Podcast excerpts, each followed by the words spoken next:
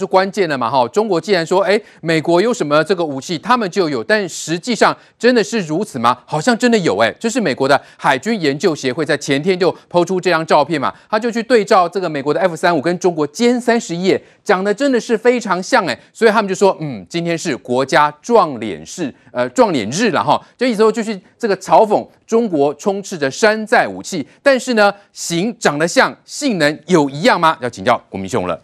我们还是一样看图啊，这张图哈，其实这个哈是在我记得没有错啊，应该二零一四年的，就是歼三十一哦，这个叫歼三十一哈，歼三十一的话，其实这张图呢是在珠海珠海机场拍的。那珠海机场我们去采访的时候，就是在对方呃对面哈有一个小山头啊，那时候拍的时候是顺光，所以拍出来呢是会这个画面哦，这个画面没有错，这个是呃注意它的编号是三三一零零一，好，它还有一架叫三一零零二啊，之后就没有了。就就没有了，就是说唯二的两架，就是说，哎，这两架哈，从二零一四年之后开始呃进行在呃珠海航展的第一次算公开亮相之后，哎，好像呢就没有没有消息了哈。那我们再看哦，你说对比各个 F 三十五，好，那现在一个问题就是说，F 三十五哦可以在航空母舰呃起降，那呃这种所谓传统动力，如果你没有垂直起降或短场起降的话，你是。不太可能在辽宁号航舰甲板上起降啊，因为辽宁号航舰甲板它前面是上翘十六度，哦，那十六度的话，呃，你如果没有弹射器的话，你这种飞机没有办法降落的哈。那我再跟你讲一个，就是说陆基哈跟海基的飞机不一样哈，陆基就是呃陆陆地上起飞的飞机叫陆基哈，那陆基的飞机就是说它的起落架哈，就就这个哈，轮胎旁边这个叫起落架，哦，起落架其实呃陆基飞机不用很强韧哈，比如说。呃，因为我们地球是固定的啊，你跑道是平的哈，那飞机降落的时候，哎，它只要抓准时间好就好了。航空母舰不一样，航空母舰不管是四万吨、十万吨一样，它在海海上会晃哦。当你所谓的舰载机降落一瞬间，好就会有时候呃风差来，或是呃舰长操操舰不慎，或是飞行员一个晃神，这个哐当一声的话，就是落舰的时候，这个起落架很容易断掉。好，所以其实。所以光这个呃，我们先不讲拦截，就是光起落架哦，起落架就要比哦舰载机的起落架就要比陆基的飞机来的强韧。是，光这一点我们就反对说，你有没有做到这一点？对。那目前来看，如果说你没有做到这一点的话哦，我们先不用讲说，哎，它有没有垂直起降能力，先不要管哈，也不要管说它有没有转场起降，都不管。光这一点如果没有改进的话，你就没有办法去呃。到登上所谓的航空母舰，哦，这个我们一般的军事术语叫所谓上舰，就是上上的军舰叫上舰。那很多美国的一些航空器都已经下舰了，哈，比如说像呃之前的 F 十四哈熊猫战机哈，那像之前的 F A F A 十八哦 A 哦，他就已经退役了，好，那现在是大黄蜂，这现在都换成我说 F F A 十八啊 E F 哈超级大黄蜂，这其实呃美国的航舰哈，这它的舰载机哈已经下舰了。三到四代了哦，所以然后这个歼三十一还在讨论说，呃，要不要上舰，要不要短场起降哈？那我只能这样说了，外形好像都一样，没有错哈。这个是航空动力设计哈，跟逆中设计它的要求是这样。那我们再看哈，这个所谓的利剑跟 X X 四七哈，那这个所谓的两型的所谓逆中呃无人机哈，那呃未来发展叫无人战机哈，我们可以看其实。呃，这个是人类哈科学家哈，就是参考动物界的构型，基本上来讲，这个叫轰鱼，就轰鱼啦，就是海底上的轰鱼哦。因为这个你设计出来哦，飞翼的构型哦，其实二次大战的时候，呃，德国科学家就已经想过，只是他们那时候的科技不发达哦，到现在哦，呃，美国的工程师跟科学家把这个所谓的飞翼型的飞机哈落实，因为你看它没有就垂直尾刺。它就有这一片这一片飞翼，哎、欸，奇怪，这个东西还能够飞得起来，说真的就很像啊 B two 一样。那现在呢，美国早就哈在这种无人战机，他们已经呃已经。成功的落舰，落舰是落在航空母舰，然后呃，他们的操控基地是可以远在美国本土哦，所以其实我们要这样来看啊，就美国的科技跟控制能力，还有他们验证的能力哦，是早过哦，早过哦中国的科技很多。因为因为它会设计那样的型，一定是有它的原理存在，对对对，他们或者说它的功能需要。对，中国市场就是完全的 copy 嘛？对，copy 的话，我们 OK 啊。这这张图我跟你讲，这张图是二零一九年他们国庆阅兵拍的哦。这个时候呢，其实它旁边还有一个那个拖车，就是拖着拖车，然后再架那个无人机。很多人说是标本，不是？呃，那个没有关系，就是我们英文叫 mock up，好就是呃，就是外形有哦，内装不知道，不知道没关系，没关系，反正反正他们的概念设计，我们予以鼓励嘛。你甚至还可以用什么三 G 动画、四 D 贴图，很好，都很漂亮哈。他们的他们甚至有什么 V 二 C，很没关系。啊，你们到底只问一句话，有没有飞？啊哈，对，有没有飞嘛？对，这就是关键。有没有飞嘛？就是说，其实现在有没有飞哈？其实我们不要看哦，他们也有很多我们叫爬墙党哈，爬墙党就是他们的军事迷哦，他们军事迷呢就呃，比如说在围墙旁边哈，就会拍然后贴图，偶尔我们会从那边看得出来。那迄今为止。好像看不到，呃，这个利剑无人机哈已经呃有试飞成功的记录。那其实这个利剑无人机哦，它好像是在二零零八年就在珠海就有模型出现了，但是都有模型哦。但是二零一九年好出现的这个时机好，这个叫我我们一般一般来讲，这个叫所谓 mock up 吧，mock up 就是复制品，很像很像。但是你内装有没有说的，没有人知道哦，没有人。所以其实。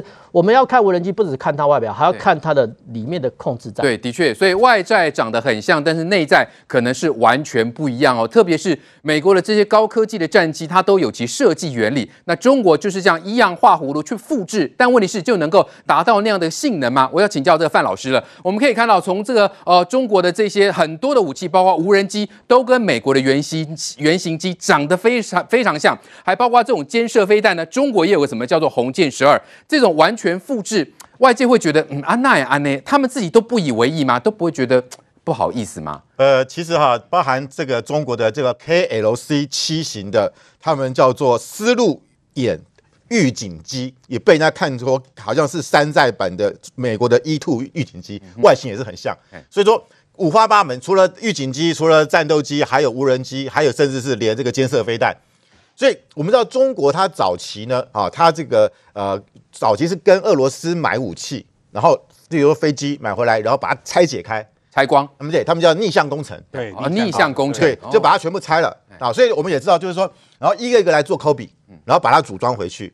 但是我们知道，所以为什么俄罗斯卖给中国的战斗机，永远是把它的留一手，哦。永远是留一手，他不可能把这个最好的战，即便是啊，就一定要有就次级次级品。啊，他一定要掌握最先进的，因为我们知道俄罗斯跟中国之间的关系，其实我们知道从一九四九年，虽然毛泽东是一边倒倒向中国，可是到了一九大概六零年代的时候，这个他就开始跟呃苏联翻脸了。是对，我们知道那个呃赫鲁雪夫上来之后，毛泽东要跟他翻脸。好，那所以后来才还发生过珍宝岛战役。是，所以他们一直到了一九八九年啊。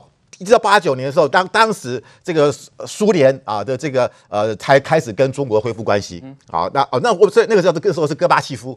戈巴契夫在六四事件前几天才到美到这个北北京去访问，双方才才释怀。所以到一九八九年之后呢，这个中国包含江泽民时期，他们都是跟俄罗斯买武器，但是这个矛盾是一直没有解的，所以他用逆向工程。好，那后来现在呢，直接抠笔了。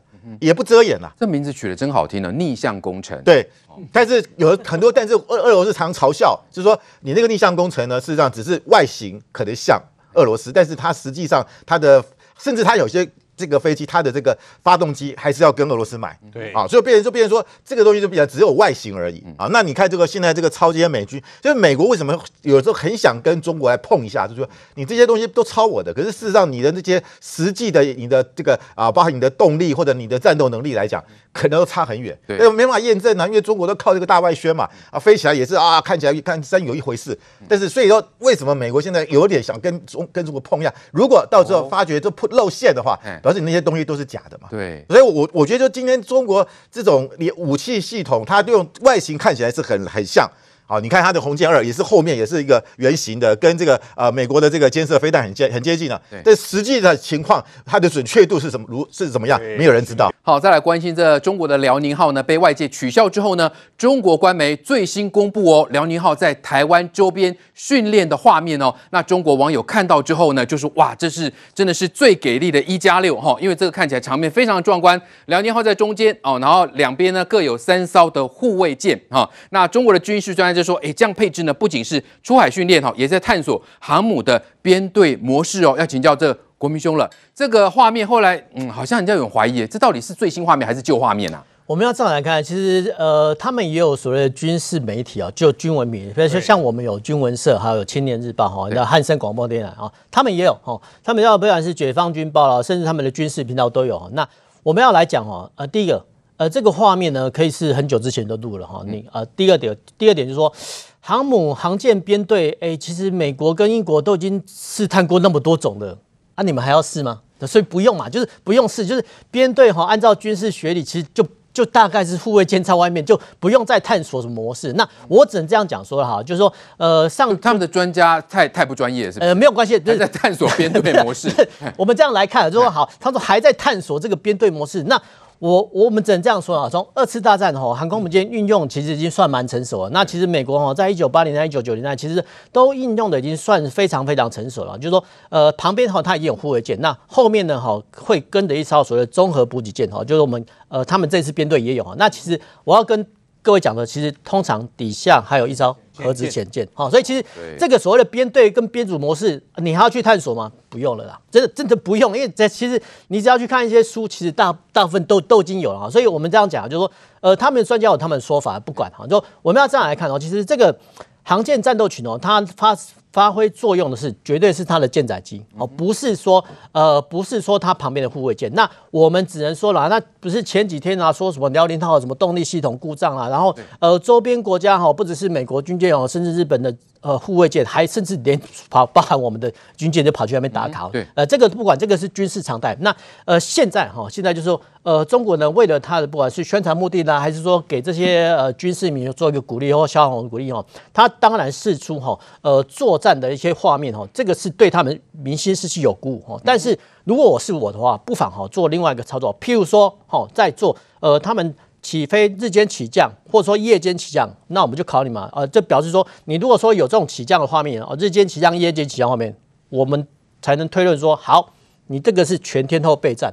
啊，那如果你都没有的话，只说一个编队画面，那我跟你讲啊，美国的环太平洋演习这种编队画面。多的是，多的是，所以其实我觉得啦，就是说，呃，他们有他们的想法哈，但是我们就按照常理来看，我们也不用太太顾忌。所以是内行的看门道，我们国民兄一点就破。原来他们的军事专家竟然还会说，还在探索编队模式。来，明显怎么看？你一个航舰，不论是它攻攻击群或战斗群出来，它所有的编制，你包括呃巡洋舰，包括飞弹快艇，还有包括几个潜舰，甚至空中的战管相关的这这些，其实最基本的军事专家都懂了嘛。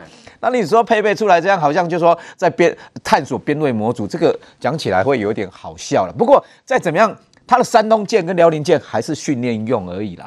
啊，的叫人来理气，我过来改改装。你说他有实际的战斗能力有多强？这个还是要还是要多观望啦。所以大家来讲说它的动力到底是怎么样，就跟刚刚来讨论那个歼三十一样啊。歼三十一为什么？过去十年，它现在只有生产两架训练机而已。为什么没办法突破？战机包括武器，最重要的第第一个武器嘛，武器系统；第二个逆装嘛，逆逆装系统；第三个就是它的那个它的动力嘛，它的动力系统一直有问题啊，所以这个没办法去做突破嘛。所以了解嘛，对不对？那才是最对嘛。它核心技术，所以那讲说武器外装，老讲这也不是说酷手它还怎么样，所有全世界的武器，包括枪炮弹药外形。大部分都差不多啦，大同小异啦。是，那只说你内在的核心技术，枪炮可能差不多。如果班用通用机枪，这可能差不多。可是你到重型武器的时候，到飞机、船舰的时候，核心技术就很重要啦。你的包括你的动力系统、你的武器系统能不能突破？老公他有掌握他的核心技术吗？尼米兹的它的动动力都核动力耶，跟辽宁舰哎避开那么没避耶，那个没有那么容易复制嘛，不容易啦，因为技术门槛很高。看外形，当然你要仿制外形，可以仿制的惟妙惟肖。可是你呢，包括引擎，包括和动力这一些，对，要么工这赶快出来的，赶快，比如说啊，我我要仿，譬如说做汽车一样，我要我要那个 Porsche 要做一个一样的，我的我的引擎我拿得到一模一样的吗？差太多了啦。所以老讲，老共从去年开始，他们的国防武器的预算逐年提提升很多了。去年大概大概应该是五点多兆台币嘛，每一年都增加。很很是蛮多的，也我们我们其实要审慎以对了。现在库索他说啊，你的武器还是很落后，怎么样？可是他是在突飞猛进啊，所以我们对面的敌人这一个，就说他的发展到什么地步，我们还审慎以对，我们要持续强化。不是要取笑他们或嘲讽他们，而是了解真正的实力在哪里，那我们才不会被他哈起嘛，对不对？来，那敏宽兄，我们现在的这个汉光兵推八天七夜哦，也针对歼二十啊、辽宁号、山东号双航母，哎，纳入我们的作战想定啊。虽然说美国、日本他们在峰会当中已经把有可能去产生的状况都把它列进去。但我们台湾不能够只靠美国，也不能够只靠日本。所以这次在三汉光三十七号兵棋的一个推演当中，我们有八天七夜二十四小时不间断哦。但是来到这个地方，我们一边在研究中共的军武的过程当中，其实也要小心。为什么呢？中国其实他所做的航空母舰完全不是针对台湾，因为航母来到了台湾海峡，有如瓮中捉鳖，那个不是他挥展整个实力的一个地方。但中国来到这个地方，他们穷兵黩武，他们目前四万吨的洞拐五已经做好两艘了，那目前在做洞拐六，听说还要再做两艘。我、那个国家的钱真的用不完哦，这钱一直传，一直下，一直下。但目前来看的话，就有几个重点。如果说他真的要绕过来台湾，要攻打台湾的过程当中，他会从哪边来呢？一开始飞弹先下来，然后下来之后呢，会把我们特殊的，包括了防空飞弹系统啊、侦收系统啊、电力系统啊等等的，会先把它摧毁掉。摧毁掉完之后呢，包括了淡水河口，包括了每次在整个汉光当中练习的台中，包括了宜兰等等。因为各位去想哦，那么重大的一个武力，它过来的过程当中。现在新型的一个登陆方式是什么登陆呢？可能就是武装直升机直接带着他们的特战人员直接进来。进来之后，如果有办法去做出所谓的联络道之后呢，后面比较轻型的战船呢，包括了联络艇等等，也会跟陆续的攻上来。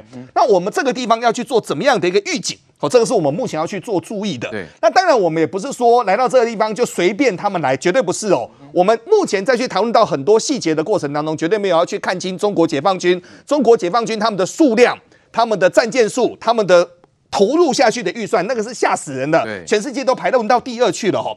但就目前来看的话，还是一句老话哈：物是敌之不来，事无有以待之哦。目前我们汉光演习当中的话，我们可以把很多的架构去来做想定。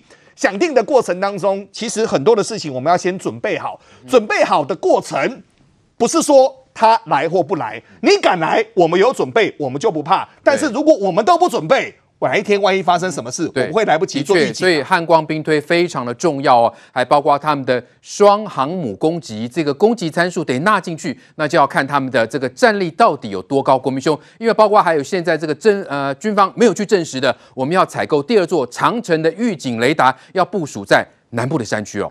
呃，我们这样来看，其实、呃、新闻报载啊，其实就在我们的乐山哈，乐山有个基地哈，然后乐山长城雷达。那呃，外界哈就推估哈，它的侦测距离哈，可以甚至哈达到远远到新疆那边去啊。这个我们都是呃姑且论之啊。那呃，一般来讲哈，我们一般军事来讲哈，新闻界来讲哈，这个叫所谓的乐山大佛。啊，就是说它好像一座神明，说保卫我们的国家哈，就是它的探测距离哈比较远。那啊，为什么在乐山？其实这个叫所谓的呃武器的一个研发的科技哦，因为其实呃现在探测机跟舰哈，呃它的主要手段就是所谓的电磁波啊，电磁波就是雷达哈。那雷达电磁波它是一个直线哦，直线的话，其实因为地球有一个曲率哈，就是说曲率的话，你架得越高哈，看的。地方就越远，好，所以你看嘛，军舰上面呢，为什么它的桅杆哦上面以前就是架雷达哈，就是说呃它的呃架高高，你可以看得很远。那如果哈，如果说哈，在我们台湾哈呃西部的一个山脉中哦比较高的那一座哦那一座就是所谓乐山哦，而乐山呢架一个雷达的时候，哎，它就可以看得比较远。好，那看得比较远的话，其实哦就代表说呃暂时的时候呢，其实我们可以看得到哈呃福建哈甚至第二线机场的。他们的飞机的起降动态，然后第一线机场包括包含呃惠安啊、福建福州、泉州、彰西等等等哦。那第一线的港口，泉州呃汕头汕尾哈，呃部队的一些集结出航都看得到，都能掌握得到。好，我们不要说的看得到，就是我们按照国防部的说。都能都能掌握得到哦。那掌握得到哈，这个是西部的一个看法。那现在问题来了哈，就不是呢？今年哦，今年开始，其实中国哈开始加强哈，我们对我们西南空域的一些进犯哈。那不管是呃一天十八架、十九架哈，甚至哈到了上个礼拜二十五架哈。那二十五架的话，其实呃这些战机过来的时候呢，哎，其实呃乐山雷达哎看得到吗？还是说我们的呃南部有一些雷达站？哎，有没有看到？还是说我们的新闻都没有报道？那现在呢？呃，有一个好处，那你如果说乐山雷的都可以看到这个中国的内陆去了，呃，西南这边看，你要看它有个面向，就是说，哎，它向西还是向南？哦，看它向哪一面？其实你不要忘记哦，其实我们台湾有百越嘛，啊，百越的话，其实基本上我们叫山脉都会相重叠。那重叠的话，其实你这边雷达波可能照不到。好，这个是物理的特征。那如果说哈，如果说现在因为西南空域比较紧张，嗯，如果说在那边哈架了一个这种类似哈这个所谓长距离的侦测雷达，哎，这个对我们的空防是非常非常有大的帮助哦。譬如说，好，譬如说，呃，如果说今天来袭的哈是所谓的歼十五哈或歼十六哈这种所谓的舰载机或战斗机，那基本上来讲哈，呃，战斗机的它的威胁其实。并不会那么大，好，那换句话来讲，哈，有没有可能，哈，像呃国防部说，哎，我们日后呢，只以呃飞弹做追瞄或跟监，就不派飞机上去了，好，所以你再回想那个新闻，哎，好像有这个美感哦，所以其实你应该想想看，说，哎，那个时候的是不是已经规划哈这座哈南部的预警雷达的建案，好，这个我们先存疑哈，不管哈，但是呃，透过哈国防部的讲法，哎，好像有这个可能性。哎，如果真的有，是不是有可能看到海南岛他们的航母？呃，海南岛的话，我们是即使哦，我们觉得哈。